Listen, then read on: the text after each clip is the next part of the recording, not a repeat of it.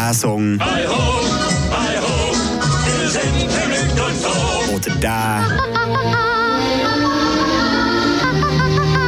Oder der. ist mein Prinz zu mir. Kennt man aus dem Disney-Animationsfilm Schneewittchen und die sieben Zwerge. Und der hat im Fall vor 86 Jahren Premiere gefeiert.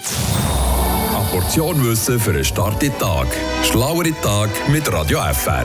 Der Klassiker kommt nämlich auch zurück am nächsten März als Neuverfilmung in die Schweizer Kinos. Und diese Neuverfilmung spaltet momentan Disney-Fans so richtig. Das vor allem wegen der Schauspielerin, die Schneewittchen sollte verkörpern Und zwar Rachel Zegler. Für hässliche Gesichter hat sie gesorgt, wegen vor allem gewissen Aussagen, wie zum Beispiel, dass in der neuen Version Schneewittli nicht mehr von einem Prinz gerettet wird.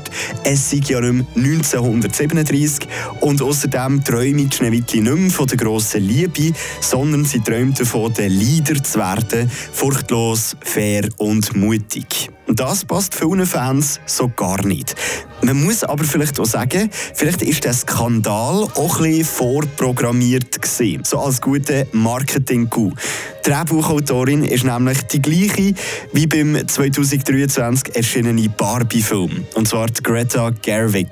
Und die hat ja auch mal bewiesen, dass sie genau weiss, wie man einen Film richtig tut vermarkten. Disney kann nämlich darum mal wieder so einen richtigen Knüller brauchen, wo die letzten paar Filme von Disney sind allesamt gefloppt und der Konzern verliert immer mehr von seinem Glanz und der Magie, die er mal hatte. Eine Portion Wissen für einen starken Tag. Schlauere Tag mit Radio FR.